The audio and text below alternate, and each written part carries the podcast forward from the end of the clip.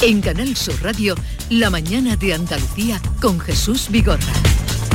Y a esta hora 9 de la mañana con Beatriz Galeano, el día por delante. Hola Beatriz. Buenas, la actualidad política pasa este jueves sin duda por el Congreso de los Diputados, donde se votan las medidas económicas para hacer frente a la crisis provocada por la guerra de Ucrania, pero se convierte de nuevo en un tira y afloja entre Pedro Sánchez y las formaciones independentistas. Su apoyo está en el aire por la polémica del supuesto espionaje con el programa Pegasus. Enseguida nos situaremos en el Congreso. Hoy se constituye además la comisión de Secretos Oficiales, donde sí se podrán abordar los espionajes y donde la directora del Centro Nacional de Inteligencia dará explicaciones a puerta cerrada. Estarán representados todos los grupos, también los supuestamente espiados. El Instituto Nacional de Estadística publica hoy informaciones eh, económicas de interés. Por un lado, el índice de precios eh, al consumo, el IPC de abril, después de que en marzo la inflación se disparara al 9,8%. La otra es la encuesta de población activa, la Del primer trimestre. Recordemos que 2021 cerró con 840.000 empleos creados. En el este de Andalucía, pendientes hoy de las lluvias que podrían ser localmente fuertes y que dejaron ayer anegaciones en algunas zonas de las provincias de Granada y de Málaga. Este jueves llegarán además a Sevilla los restos mortales del cardenal Carlos Amigo Vallejo, que será enterrado el sábado en la catedral y velado desde esta tarde en el Palacio Arzobispal. Fue durante 30 años el arzobispo de Sevilla. Antonio Guterres, el secretario general de la ONU, se reúne hoy con el presidente ucraniano Zelensky para, va a preparar la evacuación mañana de la planta siderúrgica de Azostal si Putin lo permite. Y la ministra de Defensa, un último apunte, Margarita Robles, viaja este jueves a Letonia para visitar a los 500 militares españoles desplegados en la frontera este de la OTAN para disuadir cualquier amenaza que provenga de Rusia. Pues Beatriz, mientras tú estabas dando las noticias, eh, acaba de salir ya la EPA, 70.909 nuevos parados en los tres primeros meses. Ahora lo miras y nos lo traduces ya y nos lo bajas a Andalucía. Vamos a conectar 70.900 eh, parados más en los tres primeros meses. Conectamos con el Congreso. Allí está nuestra compañera Carmen del Arco. Buenos días, Carmen. Hola, muy buenos días a todos. Mira, nos acaba de arrancar ahora, ¿no? La sesión. Efectivamente, es Félix Bolaños el que ya se ha subido al estrado y tiene una responsabilidad inmensa sobre él ahora porque tiene que convencer a la mayoría de la Cámara para que salga adelante este conjunto de medidas. Vengo ahora mismo corriendo justo de allí, de lo que conocemos como la M30 aquí en el Congreso de los Diputados, que es ese pasillo de acceso a la Cámara por donde pasan todos los diputados. No ha querido pararse a hacer declaraciones Félix Bolaños y sí que nos han dicho, por ejemplo, en Teruel existe que lo van a apoyar.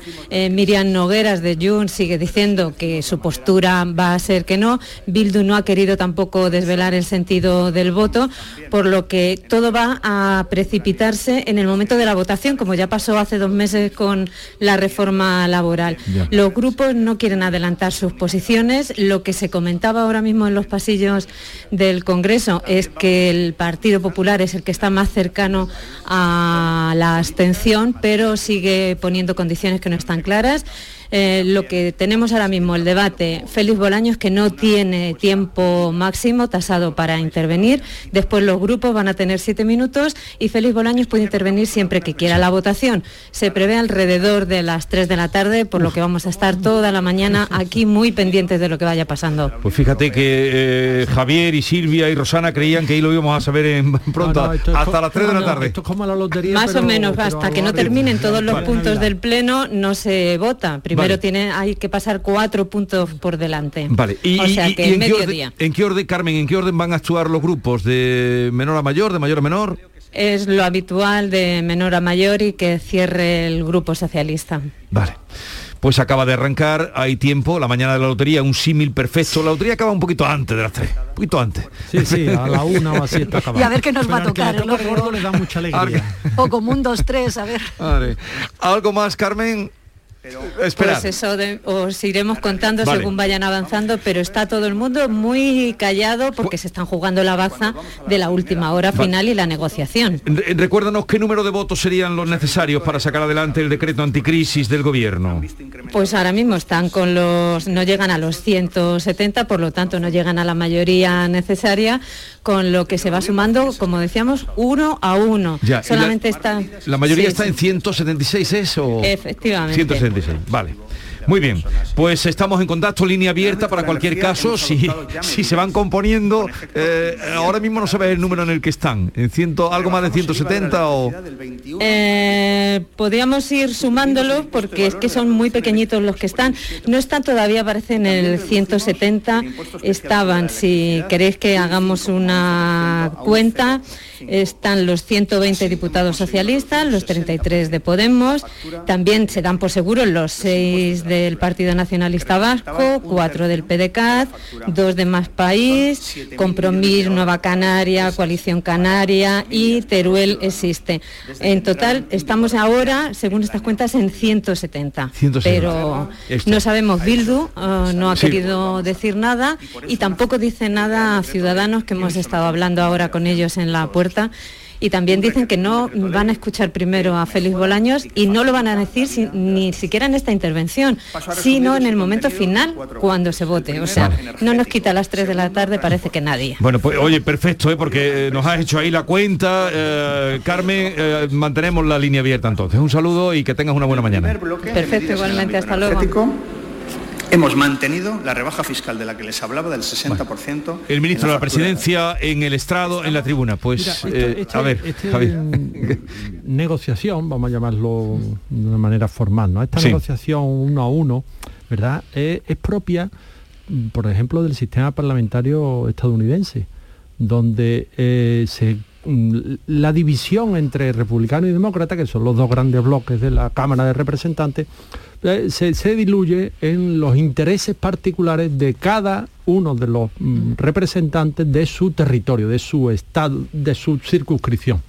Entonces van arañando, eh, van consiguiendo beneficios para los electores de su circunscripción. Pero claro, eso está basado en un sistema mayoritario, no en un sistema proporcional. Porque los eh, Andalucía cuánto elige 61 diputados me parece que son no los 61 diputados andaluces de todos los partidos verdad de PSOE de PP de Ciudadanos. Creo que ahí eh, se queda la cosa. Bueno de Podemos también hay. Eh, les cae algo en esta pedrea no o sea, los que somos leales con el Estado, los que eh, mm, eh, prestamos nuestros votos y tenemos una conciencia de Estado eh, que ganamos. Porque aquí resulta que el de Teruel gana, el de Cantabria gana, el de Canarias gana, el de Bildur ya ni te cuento, el de mm, PDK ya mm, se pone las botas, y los demás, los diputados de Andalucía, los de Castilla-La Mancha, los de Castilla y León, los gallegos, los de Madrid, los de Valencia, ¿esos no sacamos nada? Mm. Nosotros no tenemos derecho a que nuestro voto, vamos a decirlo de una vez, se chalanee con él. Mm. Es que es justo lo contrario ¿Ya? que debería, de que debería ocurrir. Es una, descomposición de un sistema mm, proporcional y eh, incrustado con un sistema mayoritario. Y sale un contradios, que es lo que tenemos ahora mismo. Claro, unos pocos votos muy decisivos en territorios como Cataluña, País Vasco, al final esa presión, eso, eso, al ser tan decisivos, logran mejoras para sus territorios que en otros como en Andalucía ni soñamos. Pues a esa situación hemos llegado y en esa estamos. En esa estamos. Y, el Pepe también, a ver que a ver si luego nos dice algo Juan Bravo, también cuando hablemos con él. Rosana, eh, vamos a cambiar de tema porque esto da para largo y vamos a ir a otros asuntos. No, sé si quiere decir algo, apuntar algo. Ah, no, no, no, que estoy totalmente de acuerdo con lo que han dicho y además que es que los ciudadanos ya lo ven, o sea, es que, se, es que queda claro como Andalucía y como se, lo estábamos viendo hasta con el ingreso mínimo vital cómo se le ha cedido las competencias eh, al País Vasco, o sea, luego estamos viendo lo de lo que eh, todo lo que se le está dando a los independentistas, todo lo que está dando y es verdad que mm, es una pena, ¿no? Y vamos a ver qué pasa a las 3 de la tarde, porque es muy, muy necesario. O sea, mm, lo hablábamos al principio, lo lamentable que es todo esto, Habría que hacer un repaso de la situación en la que estamos, que la gente no puede más, que está asfixiada, que hay gente que prefiere ya pasar el COVID, que prefiere contagiarse con tal de no cerrar sus negocios, porque mm, si tú hablas con la calle y estás en la calle y te dicen, mira, es que yo no puedo más porque me va a dar un infarto, porque me va, voy a coger, voy a coger cáncer del estrés, mm, estoy de salud mental que no puedo más. Eh, me da igual ya coger el COVID con tal de seguir adelante. Entonces, estamos en ese grado con un virus muy peligroso, que la, solo en la sexta ola Han muerto 15.000 personas y estamos mm, en, sí, en una situación que yo creo que cuando el ciudadano estará hoy pendiente de la votación, vosotros creéis, cuando esté viendo lo que está viendo, yo creo que el ciudadano está diciendo dónde está. No sé si estarán pendientes de los ciudadanos. No, es que el ciudadano está diciendo dónde está. Estoy intentando montar mis casetas de feria, dejándome, arriesgándome a ver qué me va a pasar con, con el coste de la materia prima. Yo estoy luchando por sacar mi feria adelante, estoy luchando por sacar mi gran premio adelante, estoy luchando por abrir mi persiana y mientras lo que decir, favoreciendo a unos y a otros. vamos a hablar un poquito de las elecciones andaluzas, que desde el lunes por la tarde, cuando se anunciaba que la fecha, 19 de junio, ya comenzó el baile. Y, lo último que hemos sabido, bueno, ayer, eh, parece que hoy lo anunciarán oficialmente, pero que eh, será Macarena Olona la candidata a la Junta por Vox. Tal nombramiento a quién beneficia. Pues yo creo que Macarena Olona, ¿no? Supongo que viene. Hombre, ya en Andalucía tuvimos un candidato a palo. Muy ¿eh? prodes, como decía siempre, como decía. Un candidato a palo, no sé si tú te acuerdas de aquello, ¿no? Cuando Manuel Chávez, que era ministro, y no, no quería mm, pues, pues, que lo pusieran. Pues vino, y vino para 19 años de presidente. Y vino, para, vino para ganar. Eso vino para ganar. Pero no quería, Pero... Yo creo que Macarena Olona sí quiere, o por lo menos sí ha parece dado que, parece señales que de que quería. Después se retiró un poquito, parecía que estaba ahí jugando al ten con ten y bueno, ahora parece que parece que será en la feria. Parece que será en la feria cuando aparezca. Yo creo que en la feria va a dar mucho juego porque ella ya se ha preparado. Vino el otro día a recoger el, traje. Los trajes de flamenca y yo creo que va a ser su puesta de largo en, en plena feria y bueno, Vox va por todas, ¿no? Porque esos momentos de duda que comentaba Javier, que en verano sí que ella también se postuló, visitó mucho Andalucía, diferentes. Luego se retrasó un poco, pero era porque Vox estaba viendo que las encuestas le iban tan bien que lo mismo no era necesario. como en Castilla y León a poner un desconocido. Con cualquier otro candidato mm. hubieran sacado un magnífico resultado y Macarena Olona como portavoz parlamentaria en el Congreso de los Diputados está haciendo un trabajo que vos considera que, debe seguir allí. Y entonces por eso quizá ese tiempo de, duda que mm. ella quedó ahí un poco más, más en silencio, pero después de las palabras de ayer de Abascal, está bastante claro que, va a ser la candidata. Tú decías, Silvia, que, va a ser su puesta de largo, lo que no sabemos si se va a farolar, porque como si las mangas de los trajes de gitana, ¿verdad? Son afaroladas algunas. Otras no, otras son de volantes de media capa o volantes de capa. ¿Pero qué quiere decirme con eso las mangas afaroladas? No, digo que si la puesta de largo, que si va a ser afarolada, o sea, con, lo que lleva una manga afarolada, ¿verdad? Que, que, da mucho juego y que, Pero mira, si se es, hace notar. Si es cierto que eh, yo no he estado en actos en los que esté ya, eh, de los que haya estado en Andalucía, pero sí se comenta que arrasa. Yo creo que el problema que tenía es eso, que para Vox es un activo muy importante a nivel nacional, o sea, que es un poco la que ha ido ahí presentando, además, defendiendo todos los, eh, los reveses judiciales que se le han dado precisamente al presidente del gobierno pero yo creo que en el momento en el que pasó esta crisis tan gorda del PP, todo lo que iba sucediendo, Vox iba creciendo y Vox decía, puedo no utilizar ese activo tan, eh, que tengo tan importante porque voy viento en popa, porque estoy creciendo en Andalucía sin parar. Pero ¿qué ha pasado? Que las encuestas ha frenado el efecto Feijó, pero no solo el efecto Feijó, sino el eje llamamos Galicia-Andalucía eh, yo creo que Vox ahí ha empezado a frenar las encuestas y Andalucía es importantísimo para llegar al punto final donde quiere llegar Vox, que son a, las generales. Si os acordáis precisamente, Andalucía fue el primer parlamento en el que entró Vox cuando nadie daba un duro por ellos, que yo me acuerdo hasta en las tertulias y tal, imposible, imposible. Y yo iba a los mítines y yo decía, pero si no cabe un alfiler y está lleno de gente del PP, el cambio que veo yo. El votante eh, eh, de Vox, el que se ha quedado, es un votante ya que se ha quedado, el ala más conservador del PP, pero que efectivamente ahora mismo Vox yo sí creo que necesita un candidato, un activo fuerte en Andalucía, porque eh, yo creo que sí se ha notado el cambio y ese cambio que se ha notado yo creo que las encuestas va subiendo bastante el PP en las últimas encuestas y yo creo que Vox ahora mismo tiene que apostar fuerte. Un último dato, en la encuesta de sigmados de transferencia de voto después de las elecciones del 2018, el 45% de los votos del PP se los llevó Vox. Ahora mismo ya en las encuestas solamente es un 12%, en las encuestas de estos últimos días. Entonces yo creo que Macarena Olona tiene además otra fortaleza, que es mujer y se va a imponer a todos los Juanes, o sea, va a estar ahí. A, los Juanes.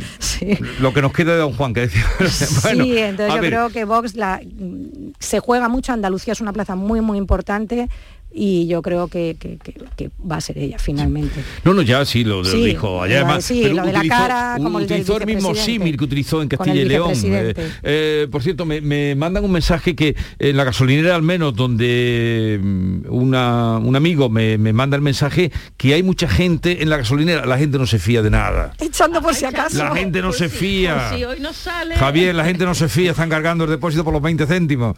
Son 10 euritos o 8 10 euritos pero Jesús, lo que yo veo que entonces contradice a lo que he dicho, que la gente sí que está pendiente, la gente pendiente está hoy pendiente de lo que, de lo que tiene que estar. La gente está no de los 176, 165, la gente está a ver a poner gasolina. Bueno, seguimos con Javier Rubio, Rosana Saez y Silvia Moreno. En Canal Sur Radio, La mañana de Andalucía con Jesús Vigorra. ¿Por qué Agua Sierra Cazorla es única? El equilibrio de su manantial es único, el más ligero en sodio, la idónea para la tensión arterial más rica en magnesio, calcio y bicarbonato. Y ahora agua Sierra Cazorla con los refrescos saludables de verdad, sin azúcar y sin gas, más naranja y limón. Agua Sierra Cazorla, la única en calidad certificada. Del 27 de abril al 2 de mayo, Fuengirola se convierte en la capital del mundo con la Feria Internacional de los Países. La gastronomía, la cultura y el folclore de más de 30 naciones de todos los continentes se dan cita en el recinto ferial de la ciudad. Ven a Fuengirola del 27 de abril al 2 de mayo y disfruta de la mayor fiesta multicultural de España con la Feria Internacional de los Países. ¿Te está afectando la subida de la luz? Claro que sí. Por eso en Insolac Renovables instalamos paneles fotovoltaicos de autoconsumo con los que podrás generar tu propia electricidad. Y ahora con las nuevas subvenciones de la Agencia Andaluza de la Energía lo tienes mucho más fácil. Entra en insolacrenovables.com e infórmate de las ventajas que tiene el autoconsumo. Insolac, expertos en energías renovables desde 2005. Se acercan las nueve y media de la mañana y desde hace unos minutos, Berrocar Automóviles te espera en sus instalaciones. Desde Grupo Berrocar te deseamos que tengas un buen día. Gran Circo Alaska presenta por primera vez en Ronda del Tamarguillo animales en hologramas, caballos, tigres, elefantes, osos polares, jirafas, un sinfín de atracciones con un acuario gigante con animales 3D gracias a las nuevas tecnologías y a reír con los payasos Plin Plin. Instalado en Ronda del Tamarguillo junto al antiguo matadero. Inauguración el 28 de abril. Venta de entradas en grancircoalaska.com. La radio de Andalucía es Canal Sur y estará siempre donde estés tú. Canal Sur Radio Sevilla. Cada fin de semana te llevamos a los mejores rincones de Andalucía con Andalucía Nuestra. Los sonidos de cada provincia, su historia, sus tradiciones, su cultura. Descubre una Andalucía hermosa, diferente y única en Andalucía Nuestra. Los sábados y domingos desde las 7 de la mañana con Inmaculada González. Quédate en Canal Sur Radio, la radio de Andalucía. Viernes 29 de abril, bote de euromillones de 158 millones. Para hacer lo que siempre soñaste. Y si necesitas ayuda para soñar, podemos cambiar el contar ovejitas por contar hasta 158 millones. Así uno, dos, tres, así hasta 158 millones. Este viernes 29 de abril bote de 158 millones. Porque cuando tienes todo el tiempo del mundo nada te quita el sueño. Euromillones, dueños del tiempo. Loterías te recuerda que juegues con responsabilidad y solo si eres mayor de edad.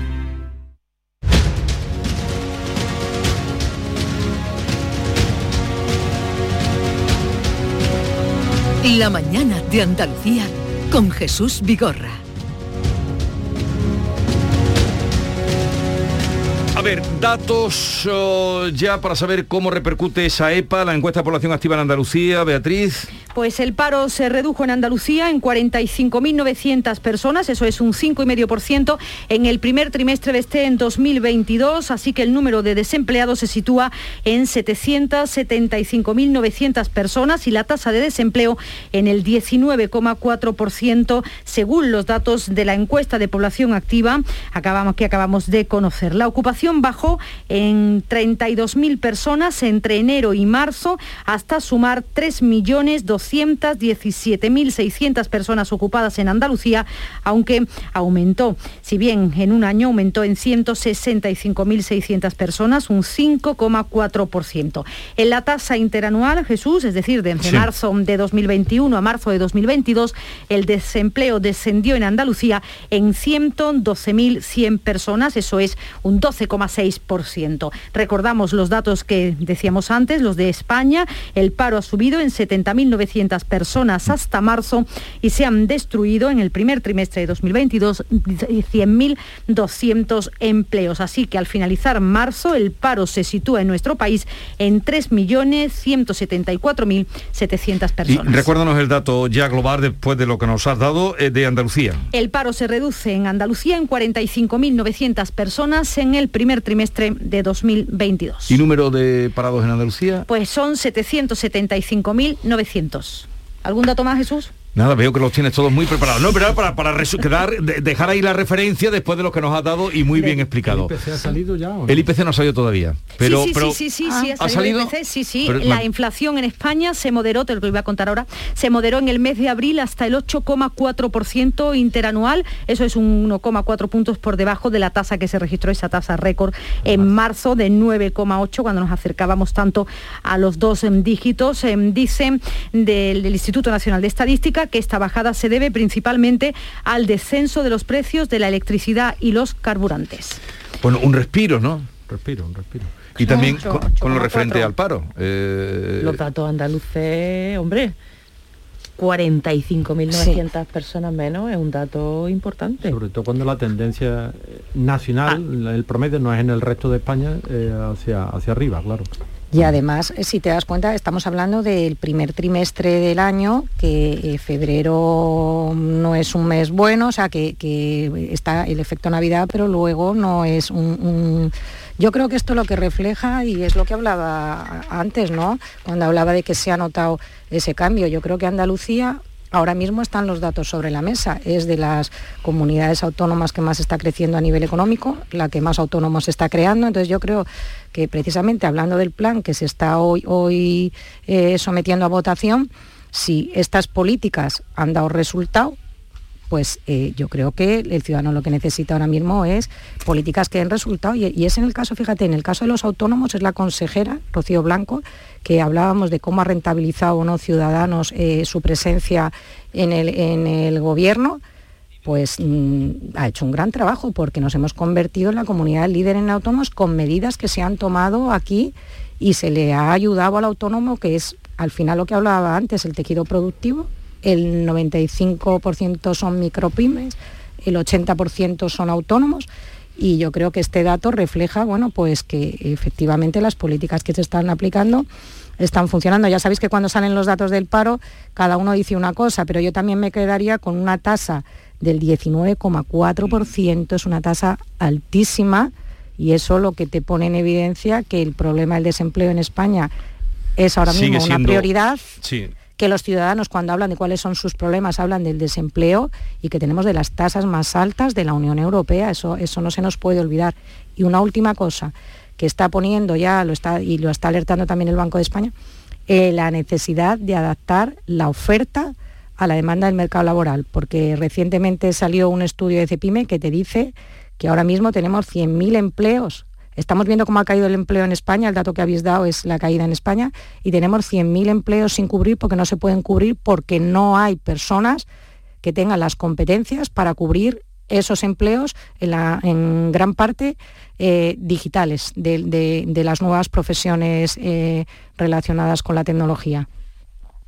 Bien, vamos a conectar dentro de un momentito con Juan Bravo, como os anunciaba, que hemos quedado con él, pero antes eh, un recuerdo a Carlos Amigo Vallejo, el que fuera arzobispo de Sevilla, carismático y que dejó huella mm, en, en Sevilla y en Andalucía, desde luego. Hijo predilecto de Andalucía. Hijo predilecto de Andalucía, luego elevado a cardenal. Eh, Antonio Catoni, buenos días. Buenos días, Jesús. ¿Sabemos ya cuándo van a llegar aquí sus restos mortales? Bueno, Eh, ¿Cómo se va a suceder? Por lo pronto sabemos que se encuentran en el tanatorio de Guadalajara, la ciudad donde ha, donde ha fallecido, en el hospital universitario. Después fue trasladado al, al tanatorio de Guadalajara. A las 11 de esta mañana va a tener lugar una pequeña oración y con posterioridad los restos del cardenal amigo van a ser trasladados a, a la ciudad de Sevilla. No sabemos exactamente a qué hora a qué hora llegará. Lo que sí sabemos es que a partir de las ocho y media de la tarde se va a abrir la capilla ardiente en el Salón de Tronos del Arzobispado, del Palacio eh, Arzobispal. Mm, Desde las 8 hasta las 11 aproximadamente, quienes quieran pueden pasar para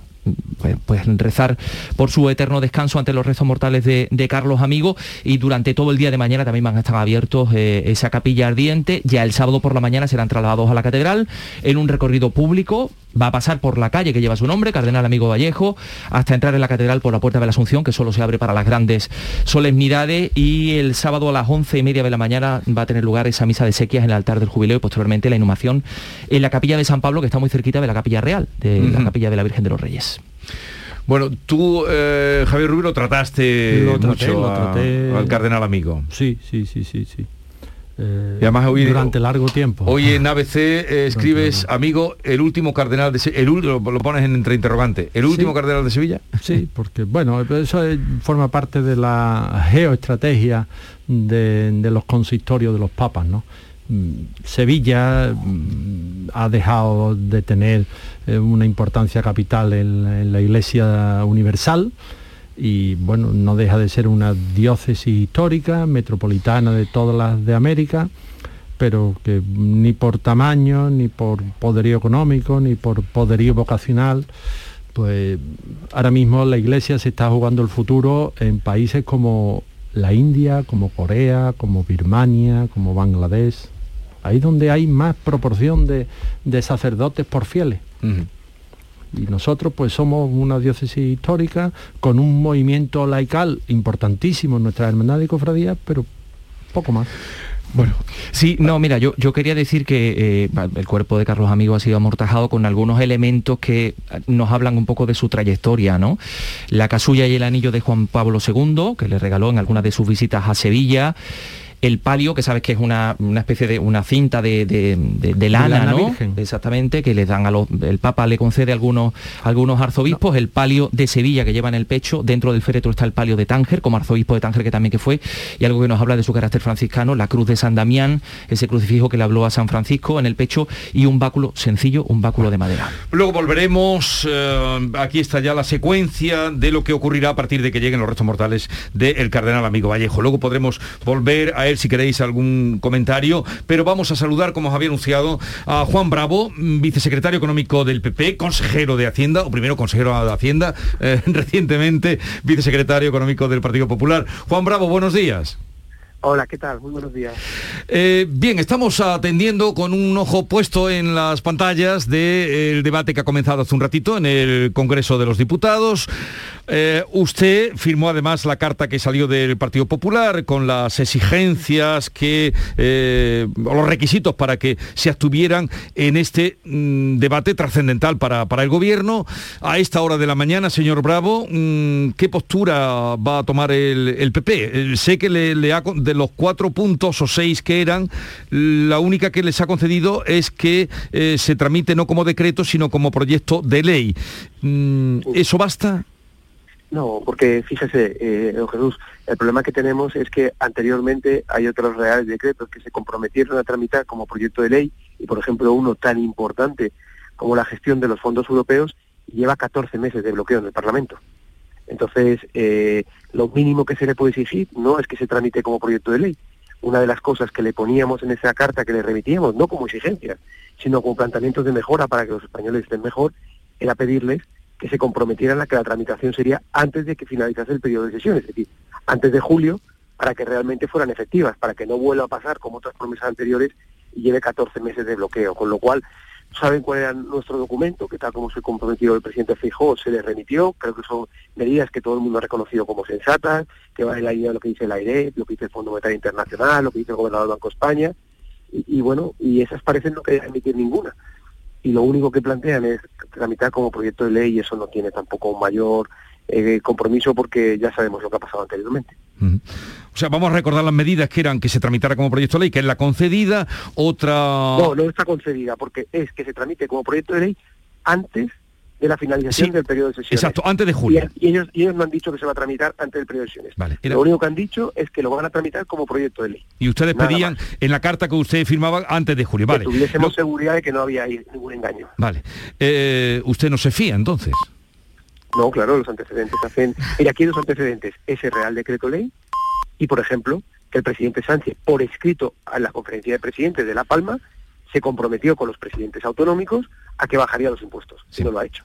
Con lo cual, los dos antecedentes no dan mucha idea. Yo creo que en la vida es mejor que las cosas sean claras, transparentes, por escrito, y así luego no hay malas interpretaciones. Vale, eh, eh, otros puntos, son muy brevemente, era la rebaja de los impuestos, que usted, como ha señalado, se comprometió la- a las rentas medias y bajas, rebaja del IVA en la luz y, y también en otras energías, eficaz gestión de los fondos europeos y reducción del gasto de la administración. Era, eh, son los puntos fundamentales. Vale. Esos son los cuatro puntos Entonces, fundamentales. a- a este- la propuesta. A, a esta hora, señor Bravo, el PP se va, no se va a abstener, sino que va a votar en contra. Bueno, eso es una decisión que tiene que tomar el presidente y nosotros lo que confiamos es que no van a dejar esta circunstancia por no querer aceptar propuestas del Partido Popular. Y ante lo que han dicho en la puesta de manifiesto de este Real Decreto, lo que también es cierto es que ellos están acusando al que vote en contra de que estarán perjudicando, pero eso no es cierto. Ellos, tal como salgan de aquí, si no son capaces, el gobierno, de conseguir apoyos, porque él es él el que se ha equivocado con sus socios y que además los espía, y eso ha generado todo este conflicto, puede automáticamente aprobar otro decreto ley para que no haya ningún problema para los españoles, admitiendo algunas de las cosas que planteamos aquellos que no estamos de acuerdo con su propuesta. Con lo cual tiene distintas alternativas en el corto y en el un poquito más largo. Sí, porque si, si cae hoy el decreto, ¿qué, mm, qué pasa? ¿Qué, qué va a pasar? Sabemos lo Por de los defecto. 20 céntimos que devuelven, pero ¿qué, qué salidas tiene el gobierno? volver a, volver a aprobar un decreto ley. Tal como salgan del Parlamento, podrían aprobar un decreto ley, recogiendo algunas de las medidas. Si, si no tienen apoyos de nuevo, pues tendrán que apoyarse en los que estamos dispuestos a darle el sí, si ellos asumen alguna de las cosas que le hemos pedido. Es lo que digo. No, el bloqueo lo tenemos el Partido Popular. Nosotros le hemos dicho sí a sus propuestas si aceptas las nuestras. Nosotros de las tuyas no te hemos quitado ninguna y proponemos propuestas no del PP, sino de los españoles, que son buenas para el conjunto de los españoles. Y son ellos los que están en el no es no a lo que plantea el Partido Popular. Nosotros las suyas, fíjese, en nuestra propuesta no pedimos que quiten ninguna. Podemos estar más o menos de acuerdo o creer que son más o menos eficaces. Pero entendemos que para negociar y acordar hay que ceder. Nosotros admitimos todo lo suyo, usted admita lo. Es usted, el gobierno, el que está diciendo que no a las propuestas que ha hecho el señor Feijóo. Es el no es no, ya sabemos de dónde viene. Son ellos los que ponen en riesgo que los españoles tengan o no tengan las medidas que habían recogido, como usted dice, la bajada del IVA, los 20 céntimos y los distintos tipos de ayudas que hay. Y también están dejando sin ayuda a las rentas medias y bajas, no están haciendo un esfuerzo para la eficiencia en el gasto público y el enorme riesgo que supone, y me llevan muchos meses o incluso años oyendo de los fondos europeos. Creo que lo que pedimos es muy sensato, muy asequible y si no lo hacen es porque bueno ellos están priorizando otras circunstancias. Bueno, otro asunto. Aprovechando que usted de economía es lo suyo, es su fuerte, acaba de salir el IPC, eh, que nos da un respiro, mm, baja a 8,4. ¿Qué valoración eh, hace de, de ese dato que ha salido hoy? bueno, el conjunto de, el- vamos a ver, el conjunto de la economía está sufriendo porque no estamos, el gobierno central en la parte de los fondos europeos no está siendo capaz de ejecutar correctamente, todo eso está llevando a que las decisiones tampoco sean las adecuadas y luego tenemos eh, el dato de la EPA, que bueno, si cogemos el dato último del trimestre, evidentemente no es bueno, pero si cogemos el índice anual, lo tenemos que dar, Andalucía es la que más empleo crea, con lo cual dentro de las dificultades que en el conjunto del territorio nacional se están soportando, creo que Andalucía de nuevo estamos por encima de la media, que es lo que siempre hemos intentado para converger hacia mejorar la economía andaluza y, y que demuestra que las medidas que aplicamos son, son acertadas. Sí, lo, lo hemos contado, el paro, iba a ir luego al paro, pero ya se ha adelantado usted, el paro se redujo en Andalucía en 45.900 personas, un 5,5% en el primer trimestre de este año 2022. Eh, eh, ha habido Correcto, pero incluso el, inter- el interanual, que es importante, Andalucía es la comunidad autónoma que más empleo cre- crea. Yo creo que eso dice bastante y teniendo en cuenta además la- el, la- la- el ámbito estacional que viene ahora, que sabemos que para Andalucía es de potencia en cuanto a la creación de empleo. Queda mucho por hacer y la, la previsión económica que ha rebajado los parámetros para todo el territorio nacional nos tiene que hacer ver que debemos trabajar más y mejor, todos.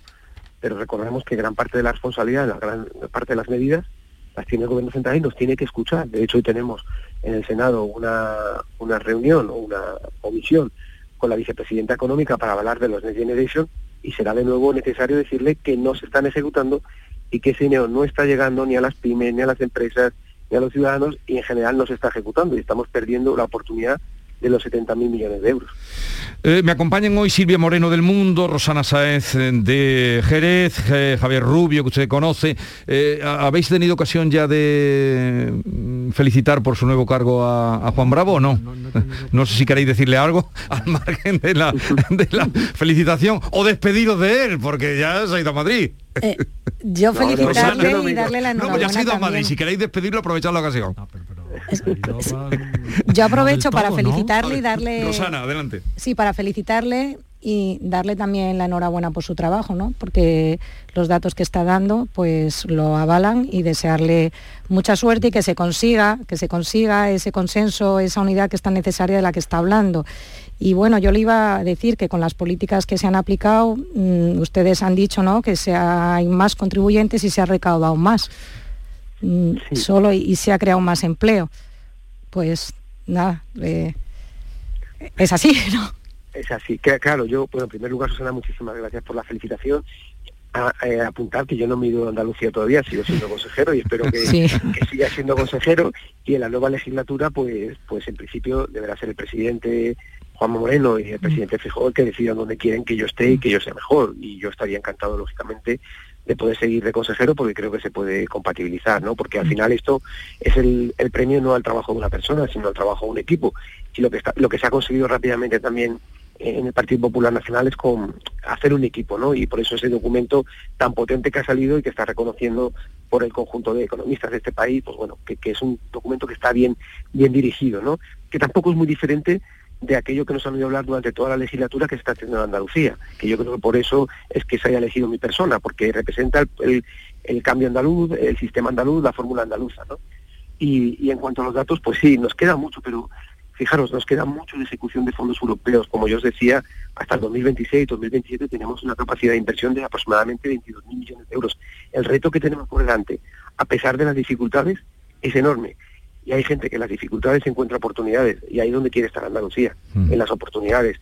Eh, nos duele que no encontremos todo el apoyo en, en, otros ámbitos de las administraciones, pero bueno, nosotros seguimos a lo nuestro y seguiremos aportando soluciones si las, las quieren aceptar. Bueno, eh, Silvia. Sí, señor Bravo, enhorabuena, ya lo felicité por redes sociales, pero aprovecho los micrófonos del programa para, para hacerlo también. Y mm, aparte de la felicitación, le quería preguntar, porque usted con los números economistas se mueve estupendamente, pero bueno, ya tenemos fecha de las elecciones, tenemos encima una campaña electoral donde, bueno, los partidos pues más allá de los números, las discusiones económicas, pues bueno, se, entra más en el cuerpo a cuerpo. Hay una candidata eh, que parece que va a ser la candidata, ¿no? De todo apunta que Vox trae una candidata como Macarena Olona. Eh, ¿Cómo ve usted la campaña que tenemos encima? Bueno, como campaña que es, es, el último momento en el que tenemos los partidos políticos para trasladarle a los ciudadanos, para trasladarle al conjunto de andaluces cuáles son las políticas que hemos hecho y asumir también los compromisos para la nueva legislatura. Nosotros tenemos que mirar para nosotros. Yo creo que durante toda la legislatura, si algo nos hemos caracterizado, es por ser tremendamente respetuosos con todo el mundo, con todos. Y en la campaña para nosotros, independientemente de lo que hagan otros y lo que intenten otros, creo que va a ser en la misma línea. Ser tremendamente respetuosos porque creo que tenemos lo más importante, que es eh, eh, lo que avala nuestro trabajo. Y nuestro trabajo es el que los andaluces han conocido y el que tendrán que, juzgar o examinar y apoyar o no, según lo que consideren. Nosotros no vamos a entrar en ninguna disputa ni en ningún conflicto con nadie porque creo que no es nuestro estilo y sinceramente lo dejamos para aquel que lo quiera hacer. Nosotros no. Creo que tenemos argumentos sólidos para defender sin necesidad de atacar a nadie ni de meternos con nadie. Bueno, eh, Javier. Muy bien, no, nada, felicitar a don Juan Bravo y simplemente yo me pregunto muchas veces mm, hasta, hasta dónde llega el recorrido, qué recorrido tiene el círculo virtuoso que está experimentando la economía andaluza, pues claro, no, vaya a ser que, que en mitad del vuelo nos quedemos sin combustible. Pues Javier, como bien dice, ¿sabes lo que pasa? Que en este, o sabes lo que pasa? Que en este camino eh, Andalucía es que estaba muy mal. Entonces todavía tiene mucho margen de mejora. Eso cuando una economía está en un nivel alto, es verdad que, tienes el miedo a pensar cuándo parará y dejará de producir este crecimiento. Pero cuando tenemos una comunidad autónoma que era cerraba prácticamente, si no la última, la penúltima, la antepenúltima, en todos los rankings que podemos eh, analizar o en todos los estudios que podemos analizar, pues tiene todavía mucho margen de mejora. Eso es lo único, si alguien quiere ver el vaso medio lleno, medio vacío, pues cuando alguien está mal, tiene mucha posibilidad de seguir creciendo y eso hace ser optimista todavía en cuanto a ese recorrido que usted, que usted plantea o que tú planteas. Bueno, pues eh, vamos a mm, liberarlo ya, señor Juan Bravo. Gracias por atendernos y, en fin, eh, mm, deduzco por lo que empezábamos hablando que el PP, su partido, se abstendrá en la votación de hoy. Bueno, vamos a ver lo que dice lo que dice el, presidente Sí, porque es una decisión muy personal, pero va- vamos a esperar a ver realmente si ellos hacen ese gesto claro de tramitar el proyecto de ley como con un plazo determinado y con, con el compromiso de alguna de las medidas. O sea, que ba- bastaría con que lo tramitaran ese proyecto de ley antes de julio para que pudieran, se abstuvieran si eso fuera así. Eso depende del presidente fijo, que es el que manda. Yo ahí, Pero usted es el que firma la carta, señor Bravo. Usted fue Sí, el que sí, firmó la carta, usted manda. No, Ah. que va, usted sabe, usted sabe se ha dicho muchas veces que el que menos manda es la Hacienda. Lo que pasa es que nos hace- hacemos muchos papeles, pero al final hay un presidente que es el que tiene que tomar la decisión Ah. final y nosotros apoyarle y darle nuestros planteamientos. Pero Muy la bien. decisión depende de- Muy bien, gracias por atendernos. Un saludo desde Andalucía y hasta la próxima.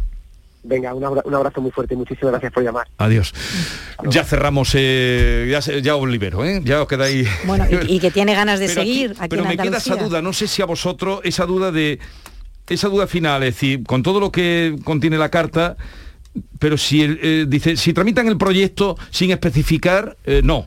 Pero si tramitan el proyecto especificando que se hará eh, Bueno, proyecto de ley antes que de julio, Como mm, buen político y como buen negociador, mm, que es bravo y Feijó y toda la cúpula del PP, pues no quieren cerrarse ninguna puerta y dejar todas las posibilidades abiertas en función de lo que durante toda esta mañana, pues o sea, se hasta la última bola del bombo. Pues claro. Venga, eh, Pero sí, pero efectivamente, si, si fuese antes de julio y se acepta esa condición, yo creo que una abstención, teniendo en cuenta que hay medidas que son necesarias. A mí me ha dado Sí. esa Yo he- he- sensación también. Sí. ¿eh?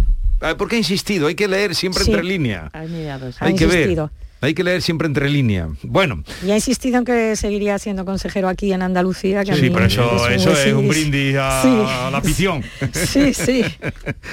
Eso es un brindis a la afición. Bueno, oh, Silvia Moreno, Rosana Sáez, eh, Javier Rubio, me alegro mucho de veros, que tengáis un bonito día y un buen fin de semana. Aquí con el gran premio. Porque me- cuando te miro, Javier, y creo que estoy en viernes, y no, Sí, viernes no, es no, mañana, no, te miro, mañana, mañana porque viernes siempre viene, digo, lo mío es viernes, no, mañana nosotros desde... Y tenemos este fin de semana la Feria de Sevilla, el alumbrado.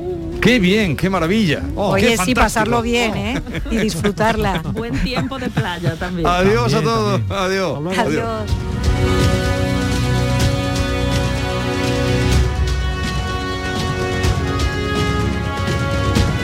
La mañana de Andalucía con Jesús Vigorra.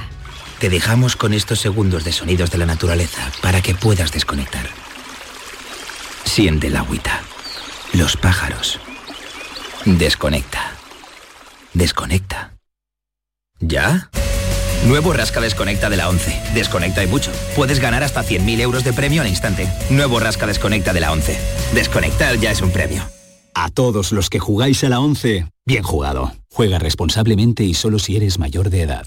Este viernes, la mañana de Andalucía con Jesús Vigorra quiere que conozcas en profundidad Cosentino, una empresa líder mundial en la fabricación de superficies de alto valor basadas en mármol, granitos y piedras para el mundo del diseño y la arquitectura. Una inspiración en materiales para el interiorismo y la decoración, siempre elegante, muy innovadora y sostenible. La mañana de Andalucía con Jesús Vigorra. Este viernes 29 de abril, edición especial desde la sede de Cosentino en Almería, con el patrocinio de Cosentino. Sevilla. Canal Sur Radio. Cuenta la voz de un sabio que para saber de Sevilla le preguntó al giraldillo por los lugares más bellos del barrio de Santa Cruz. Y este le respondió, con aires de azar, maestranza y catedral, la hostería del Laurel has de visitar, y en ella sus tapas, vinos y demás viandas probar.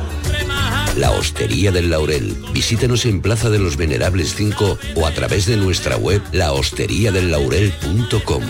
Porque si le preguntas al giraldillo, Hostería del Laurel, No te la dejes atrás. Gran Circo Alaska presenta por primera vez en Ronda del Tamarguillo animales en hologramas, caballos, tigres, elefantes, osos polares, jirafas, un sinfín de atracciones con un acuario gigante con animales 3D gracias a las nuevas tecnologías y a reír con los payasos Plin Plin. Instalado en Ronda del Tamarguillo junto al antiguo matadero. Inauguración el 28 de abril. Venta de entradas en grancircoalaska.com. ¿Por qué Agua Sierra Cazorla es única? El equilibrio de su manantial es único, el más ligero en sodio, la idónea para la tensión arterial, más rica en magnesio, calcio y bicarbonato. Y ahora Agua Sierra Cazorla con los refrescos saludables de verdad, sin azúcar y sin gas, más naranja y limón. Agua Sierra Cazorla, la única en calidad certificada. Los centros de día para personas mayores y con discapacidad son espacios seguros y estamos deseando volver a verte, seguir compartiendo momentos contigo, seguir a tu lado. Regresa con tranquilidad y siente la emoción de volver. Junta de Andalucía. Cada noche, de lunes a jueves, tienes una cita a la que no puedes faltar. Conmigo, en Canal Sur Radio, en el programa del Yuyu, porque siempre hay que ver el lado amable de la vida. Y de eso, ya sabes, que sé un rato. El programa del Yuyu.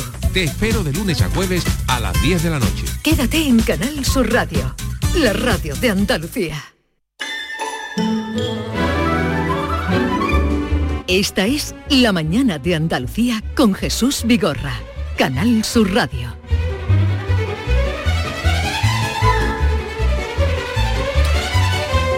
...9.46 minutos de la mañana y llega Maite Chacón, buenos días. Hola Jesús, buenos días. Acompañada de David Hidalgo, buenos días. Buenos días. Hoy viene Maite con un brillo en el pelo, con una gracia, un halo, está maravilloso. Un garbo. Maite, ¿dónde- ¿te has levantado así o es que eh, estás preparada para venir tan guapa hoy? ¿Dónde, dónde vas? ¿Tú sabes lo que es el Me Too? Mm, Sí, que en mí tú, vamos, que yo te respeto, pero que también te, te admiro, tu belleza física. Cuenta Eh, muchas gracias, querido David. Eh, Jesús no, te cuenta nada, Jesús él no... No, yo no- me no- quedo perplejo ante esta entrada. Eh, esperaba una Mira. noticia, una información, Todo, una bueno, tra- tra- primicia. Traemos primicia, traemos noticia, pero queríamos, eh, hombre, rendir culto a la belleza de Maite hoy, que viene guapísima. ¿Qué, le, ha- ¿Qué hago con él, Jesús? ¿Qué hacemos con él? No, lo, eh, lo malo, bueno, lo malo, lo bueno es que lleva razón. Es decir, Ay, ay, eh, ay, ay, que ay. lleva razón en lo que dice, pero no, a lo mejor no es el momento. No has tenido eh, desde las 7 de la mañana ocasión de decirle Me lo ha eso. dicho muchas Se- se lo veces. he dicho muchas veces, Lleva- pero- Estamos la mañana muy salamero, Pero algo que has raro. perdido tu oportunidad. Algo quiere. Yo quería que tú también te Algo unieras al coro y no te has unido. Bueno, déjalo. Algo Bueno, quieren. ¿quieres que te adelante el tema del día, querido? Mm, Venga, por favor. Mira, eh, vamos con las declaraciones que hizo el Papa ayer, ¿no? Las de la suegra, te Sí, enteras, por sí, supuesto. sí, ¿no? claro, como no voy a Sí, enterar, sí, como no voy sí. a enterar. Bueno, la sóchere, ¿no? Es Sí, eh, sí. suegra. Sóchere. Sí, la Sóchere. sóchere. Y Bueno, pues- lengua larga. Lengua larga. longa. Lo dice en italiano, pero lo vamos a traducir. ¿eh? Sí, lo vamos a traducir. Sí, eh, Se entiende. el- lo- las suegras son junto a los cuñados lo- los familiares más denigrados de toda la familia, ¿no? Hoy queremos preguntarle a nuestros oyentes qué relación tienen con sus suegras o con sus nueras, ¿no? Si son suegras eh, y, y tienen nueras, qué relación tienen con ella. Porque es verdad que siempre es una rivalidad mm, que se da más mujeres. entre la Mm. suegra y la nuera y no tanto entre el suegro y el yerno, ¿no? Pero eso tiene su razón de ser, porque claro, la madre tiene a su hijo que es su propiedad, digamos, ¿no? De pronto hay otra mujer que se hace cargo de su Claro, hijo. no hombre, no todas las madres Mm. son. Es verdad que no todas las madres son iguales. A ver, un momento, tenemos varios frentes abiertos. Uno Sí. que el eh, decreto del gobierno parece que se hace, que ya tiene los votos, ha ido buscando, acabamos de hablar con Juan Bravo, que dejaba en el aire la posibilidad de que pudiera abstenerse el PSOE. Esto es la traducción que yo hago de lo que hemos conversado con él, que ustedes han escuchado. El PP, Pero ¿no? parece ser, sí, el PP. eh, eh, que daba esa posibilidad, pero parece que ya han reclutado los votos que les hacían falta. Pero también estoy en línea con nuestro compañero eh, Carlos Navarro Antolín, su director del Diario de Sevilla, autor de una biografía sobre el eh, cardenal Carlos Amigo, que era eh, cardenal amigo pensamiento, perfil y pensamiento, el libro que escribió hace ya hace un tiempo, editado por la Fundación Lara y me he acordado de él esta mañana. Carlos Navarro Antolín, buenos días. Buenos días, efectivamente hice ese libro, hice ese libro Jesús con el compañero y amigo Alfonso Pedrosa, lo hicimos entre los dos. Pero fue una experiencia muy grata. Sabiendo tanto como tú sabes del cardenal, escribiste su biografía, has tenido mucho trato con él, me llama la atención que tu columna de hoy en el diario de Sevilla esté dedicada precisamente a quien le acompañó y la titulas El hermano Pablo. Sí, en efecto, claro, lógicamente había que hacer varios perfiles del cardenal tenía el artículo también, es una cuestión meramente de, la organización del trabajo, y digo, pues qué mejor que además del reportaje y del perfil de una persona tan de larga trayectoria en la iglesia y en la vida pública, pues vamos a dedicar el artículo aquí yo creo que una figura que cualquier sevillano y muchísimos andaluces conocen, respetan y quieren, como es la del hermano Pablo, que es un ejemplo de lealtad, de fidelidad, y, y que ya quisieran muchos políticos tener un jefe de gabinete como el secretario particular que tenía el cardenal, ¿no? Que siempre de broma le decíamos el hermano Pablo va a, ser, va a tener que ser reconocido como el patrón de los autónomos, porque nunca se pone malo ni se puede poner malo, ¿no? La típica broma que nos, nos casábamos entre don Carlos y los que teníamos pues cierta proximidad con él. Eh, es que me ha llamado a decir, eh, eh, ese gesto, ¿no? Que lo titula el hermano Pablo, luego usted lee en la columna y ya verán por qué. Dice, no he conocido mayor ejemplo de lealtad y servicio, mayor elegancia y discreción, mayor capacidad de observación y tacto. Y además era, en fin, el hermano Pablo era huérfano, ¿no? De, Sí, tuvo una tragedia de pequeño, de repente pues perdió un accidente a su padre y a su madre, ¿no? Yo creo que... En un incendio, ¿verdad, Carlos? Sí, fue una, cosa muy desagradable, muy trágica. Y, ayer yo creo que mm, se quedó huérfano por segunda vez, porque el cardenal ha sido para él un, padre, ¿no? Y yo creo que ayer se quedó por segunda vez huérfano en su vida, ¿no? Pero estoy seguro que es un hombre de una fe profunda, profundísima, ¿eh? Y lo sobrellevará y no le faltará cariño ni porque es muy querido verdaderamente es muy querido el secretario. Es una cosa tan muy discreto y muy querido rechaza todo este tipo de reconocimiento. Yo recuerdo que le publiqué cuando fue condecorado con la con la proeglesia, la medalla del Papa por su servicio y casi se enfadó porque lo publiqué, pero bueno, al final, por supuesto, una persona entrañable, me dio las gracias y, y es todo cariño y todo que servicio y muy listo, muy inteligente, sabía en Sevilla durante 30 años estuvo tratando con todo tipo de personas, quién era quién, sabía adelantarse, anticiparse a las necesidades del cardenal, ir por delante en todos los sentidos para que no le faltara nada. En fin, es un todo un personaje muy querido. Mm, oye, Carlos, eh, Catoni nos contaba ahora mismo cómo va a ser la secuencia cuando lleguen aquí los restos mortales, dónde se va a instalar la capilla ardiente y también dónde va a ser enterrado. Esa decisión de ser enterrado, alguien la tuvo que pensar o él tuvo que eh, dar su parecer. ¿Cómo fue lo de que para que sea enterrado en la Catedral de Sevilla? Es una decisión de él, hace muchos años que la, que la tomó y la comunicó al Cabildo, entonces estaba el arquitecto conservador del Templo Metropolitano, maestro mayor que se llama don Alfonso Jiménez, que de hecho tiene el título hoy de maestro mayor honorario, decidió el sitio. Si se mira la capilla real, si se mira a la Virgen de los Reyes, pues es la capilla justo que está a la derecha, cuando hay una Virgen de la Concepción, se llama Capilla de San Pablo y él quiso que fuera que fuera ahí, lo, comunicó en privado, se sabía, no, no se publicó nunca, pero se sabía y ya pues ayer pues se tuvo que publicar y se tuvo que desvelar y rápidamente los operarios del Cabildo pues se afanaron ayer en prepararlo todo. Sí. Oye, ¿y, qué destacarías eh, sucintamente en ese perfil, tú que también lo conocías, del cardenal amigo, mm, que se hizo desde luego muy popular, eh, muy atractivo era para, para los que eh, los creyentes o los católicos y los que estaban más apartados de la iglesia? Era una personalidad indudablemente en Sevilla y en Andalucía. Y, y, con eco mediático en toda España, porque opinaba de cualquier asunto por por delicado que fuera. Él comprendía, por ejemplo, las razones de una huelga general, se ponía al lado de los trabajadores. Fue muy avanzado Jesús, los años 80 pactó con el gobierno socialista andaluz la venta del Palacio de San Telmo, hay que remontarse a principios de los 80 cuando todavía se hablaba de los PSOE como los rojos, ¿no? Hay, que ponerse en ese contexto, la Iglesia pactando con los rojos la venta de un palacio. Aquello supuso un cisma, una suerte de cisma en la Iglesia de Sevilla, ¿no? Pero muy pronunciado, ¿no? Y ha avanzado también porque fue el primero en recibir recibía todo el mundo en el Parque Zoispal con criterio y recibió a los colectivos de gay lesbianas que cuando se marchó de la diócesis de Sevilla, yo no he vuelto a ver eso nunca, hicieron un comunicado público agradeciéndole su atención, agradeciéndole su apoyo porque él reclamaba y demandaba leyes civiles en las que todos se sintieran cómodos y le agradecían, se me quedó grabado sus mensajes, sus muestras de apoyo exentos de frivolidad, con mucho cariño, ¿no? Carla Antonelli fue la que firmó ese comunicado y, Y él estaba convencido que sin moverse un ápice del, mensaje de los evangelios, porque era evidentemente era, era un hombre de iglesia, un cardenal, se podía y se debía hablar con todos. Y por eso empezó en los años 80 pactando con el gobierno, aunque entonces fuera de rojo, y se llevó muy bien, tuvo una interlocución muy fluida, se restauraron muchos templos, se metió y le gustaba mucho visitar con frecuencia, con mucha frecuencia las cárceles. De hecho, estando en una de ellas, en Sevilla, le... llamó Luncio para comunicarle que, que Juan Pablo II lo, le, haría cardenal y bueno, visitó, tuvo el honor de ser anfitrión del Papa dos veces, de casar a una infanta de España y de presidir, por último, que no me, quiero que se me olvide, el funeral de Alberto y Ascensión, retransmitido para toda España, donde ahí fue muy valiente y cuando los obispos vascos y muchos curas vascos se quitaban de en medio, él dijo lo que había que decir en el altar mayor de la Catedral de Sevilla en presencia de todo el gobierno, entonces presidido por Aznar. ¿eh? Pues quien quiera saber más, Cardenal Amigo, Perfil y Pensamiento, eh, es un libro que está editado por la Fundación eh, José Manuel Lara. Gracias, Carlos Navarro Antolí, por estar estos minutitos con nosotros. Un abrazo y hasta la próxima. Muchas gracias, Jesús. Muchas gracias. La mañana de Andalucía con Jesús Vigorra. Canal Sur Radio. Sevilla.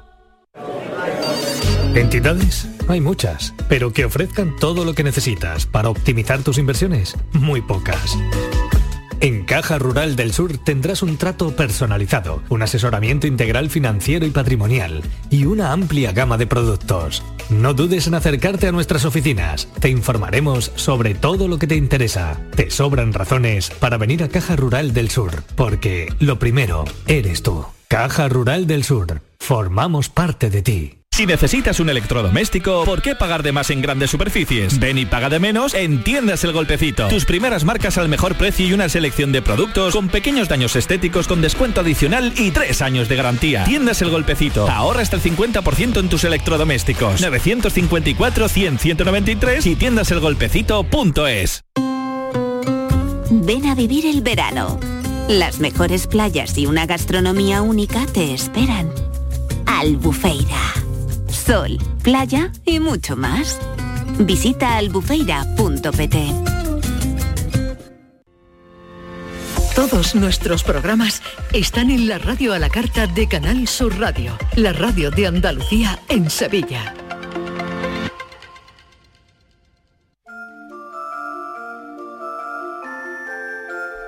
Ahora, ampliaremos la información, nuestros compañeros de informativos, pero el decreto del gobierno del que veníamos hablando esta mañana se salva con los votos de Bildu.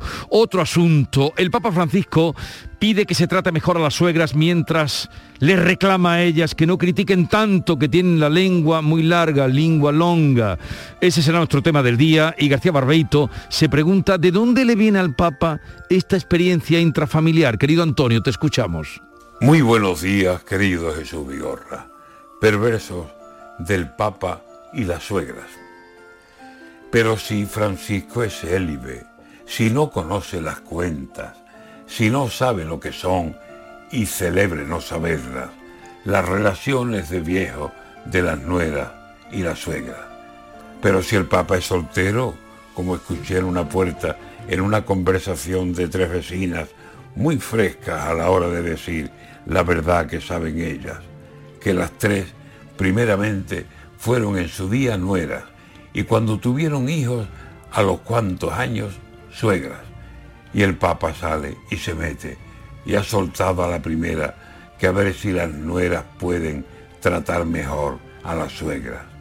Y se acordó del diablo cuando las mentaba a ellas y después arremetió más duro contra las suegras. Son un poco insoportables.